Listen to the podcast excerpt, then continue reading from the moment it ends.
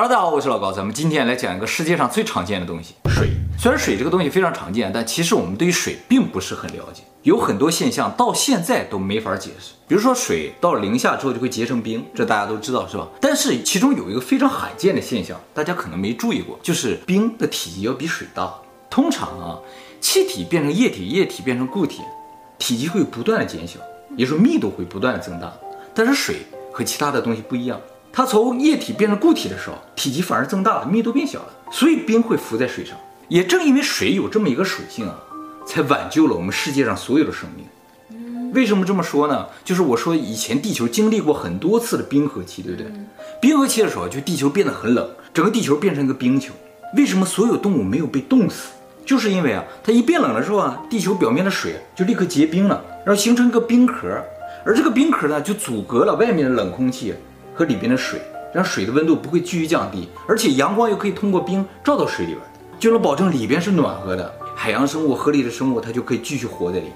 所以冰啊，救了我们的命啊！如果冰比水重，一结冰咵就沉到水底下了，一结冰咵沉到水底下，那水就完全结成冰了。那所有东西都被冻在里边了之后，没吃没喝就饿死了。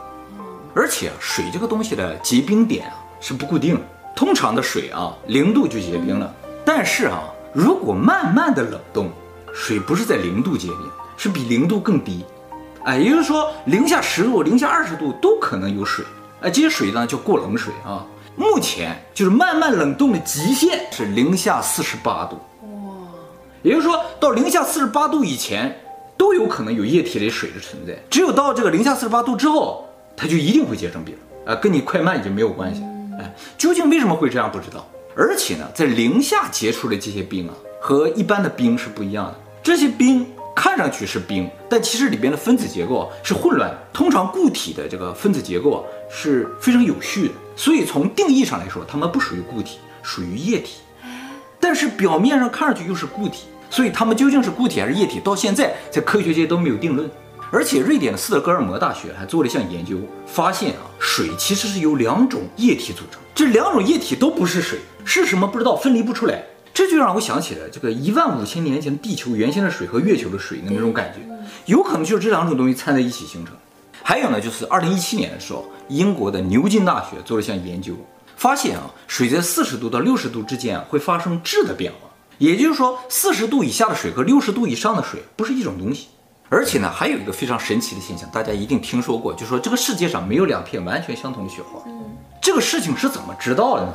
就是这个世界上最早研究雪花的人，这个人啊，是一个你喜欢的人，就是除了法拉利的另一个人，宾利啊，威尔逊宾利啊，他出生在一八六五年，他十五岁的时候呢，家里给他买了个显微镜，他第一次在显微镜里看到雪花的时候，就被他深深吸引，从此之后，直到他死去五十一年，他总共给雪花拍了五千三百多张照片，没有发现相同的雪花。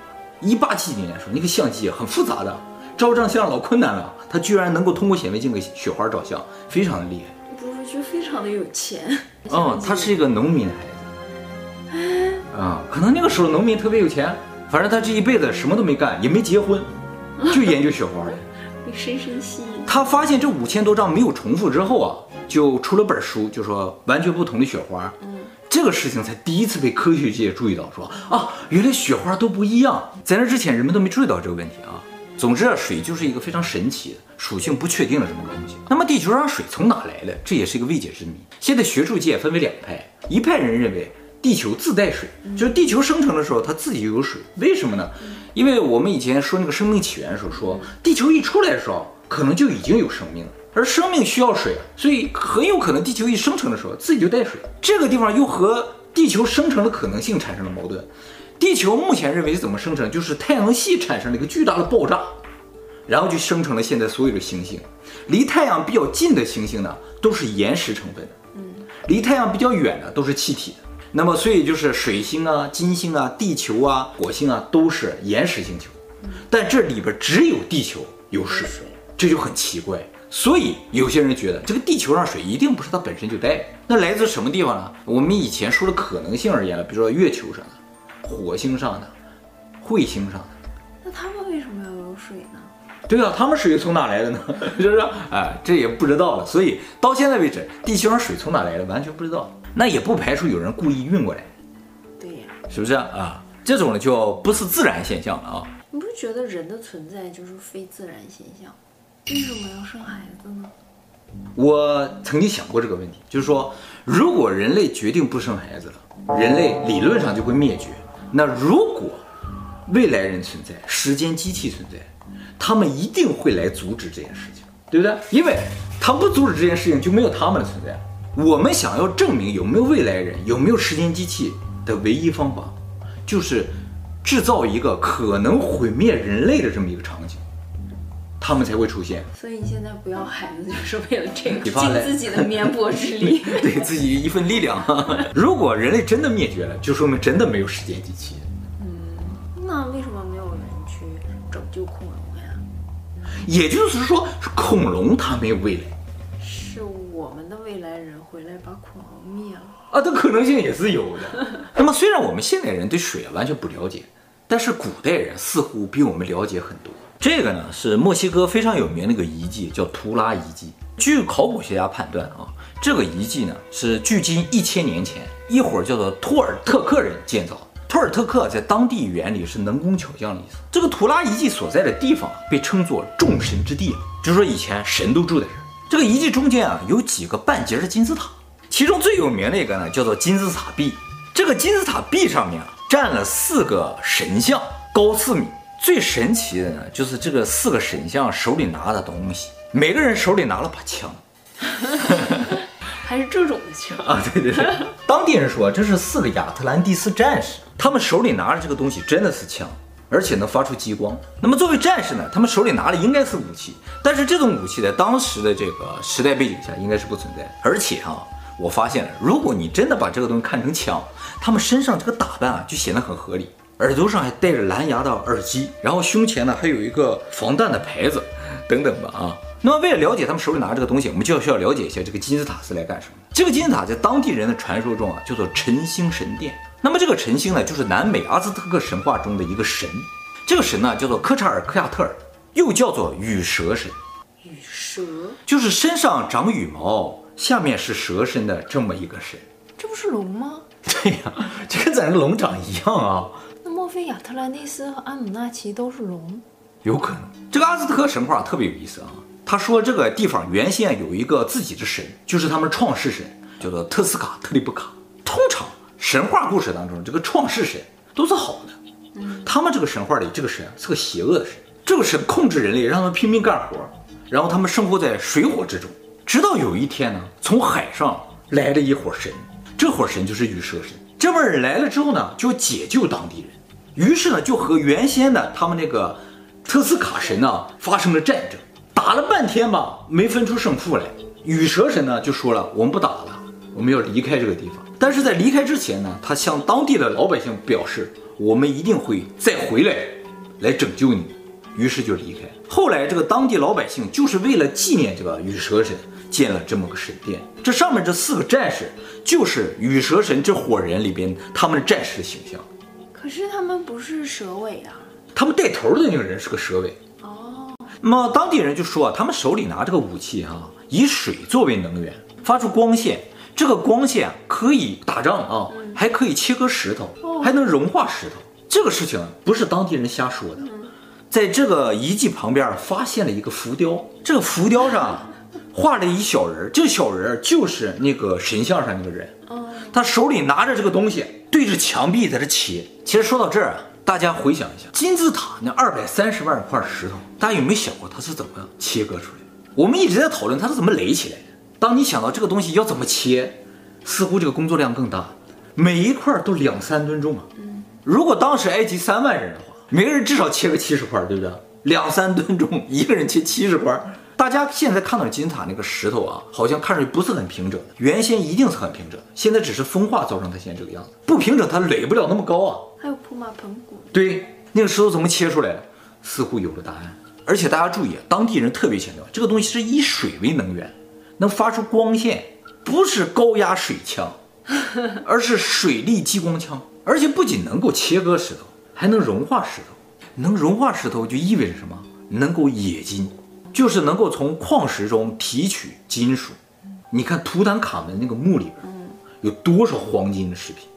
他那一面罩多少黄金？很多考古学家就说，以当时的冶金能力，不可能冶出这么多黄金来。有可能他们就是用这把枪或者类似的东西提炼出这么多黄金的。还有阿努纳奇当时来地球采金，他不可能把金矿石搬走，他一定把金矿石炼成金块之后把金块拿走，就一定会把冶金的技术交给地球人。这伙人我们刚才说了，很有可能就是阿努纳奇，他这把枪用了冶金，这不就对上了吗？问题是什么？就是这把枪是以什么为能源？水吗？啊，对对对。那么水是否蕴含这么巨大的能量呢？这就和我们以前挖的一个大坑联系上，就是通古斯大爆炸最后留下那个坑。通古斯大爆炸这个事情，就是说在还没有核弹的年代，苏联那个地方发生了一个超巨大的爆炸，那个爆炸的威力相当于广岛原子弹的一千倍，而且这个爆炸还不能有核辐射，因为在当地没有发现核辐射，而且它没有陨石坑嘛，所以一定不是陨石砸的。究竟什么东西爆炸能产生这么大的威力呢？嗯，哎，很有可能就是水爆炸产生。我们现在认为核弹的爆炸的能量是来自于铀的这个裂变反应，但其实这个爆炸的威力很有可能不来自于这个铀，而来自于水。就是说啊，在某种特定的条件之下，比如说极端的高温之下，氢氧键就会断裂，生成氢气和氧气。氢气、氧气在高温下就会被点燃，就会又变成水。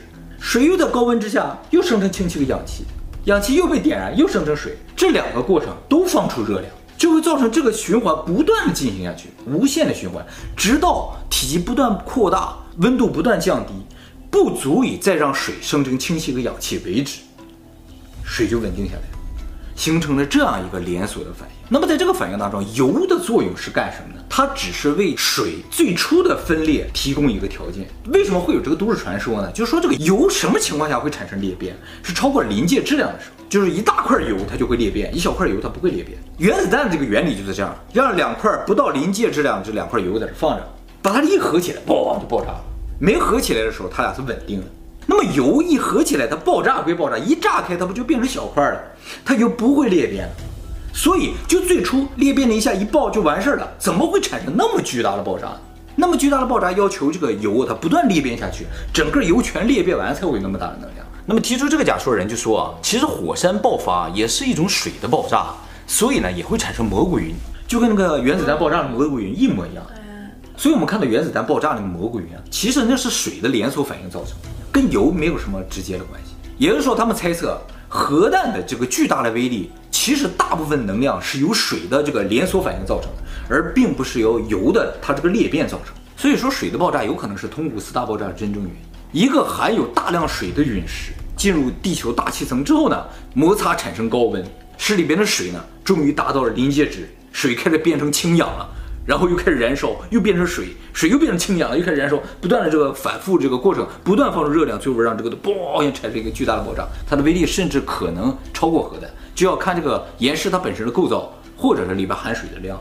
其实不仅仅是通古斯大爆炸，恐龙灭绝有可能也是这个原因造成。我们当时说恐龙灭绝有可能是小行星撞击地球造成的，但是这有一个非常难解释的事情，就是到现在为止在地球上都没找到那么大的陨石坑，陨石坑都比较小，那么一个小小的陨石坑怎么可能造成整个地球上的恐龙的灭绝呢？也就是说，很有可能是一个并不大的陨石，只是符合了类似于通古斯大爆炸这样一个条件，这个陨石正好掉到海里了，海里不都是水吗？这些水由于高温或者某些特殊的条件，造成它们达到这个临界值，水开始变成氢氧，氢氧然后结合又生成水，这个连锁反应就在水中产生之后，整个地球一下子就进入了一个不可逆的循环。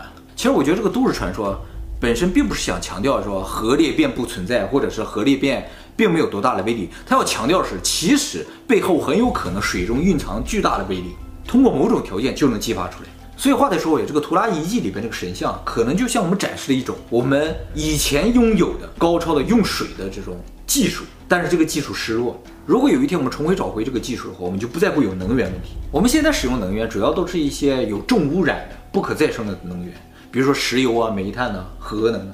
就算电能，电能也是由这些能源发出来的。如果水能能够完全被利用了，那就是真正的无限的绿色能源。而且也不仅仅是个绿色的问题，这个水呢，很有可能是最好的宇宙能源。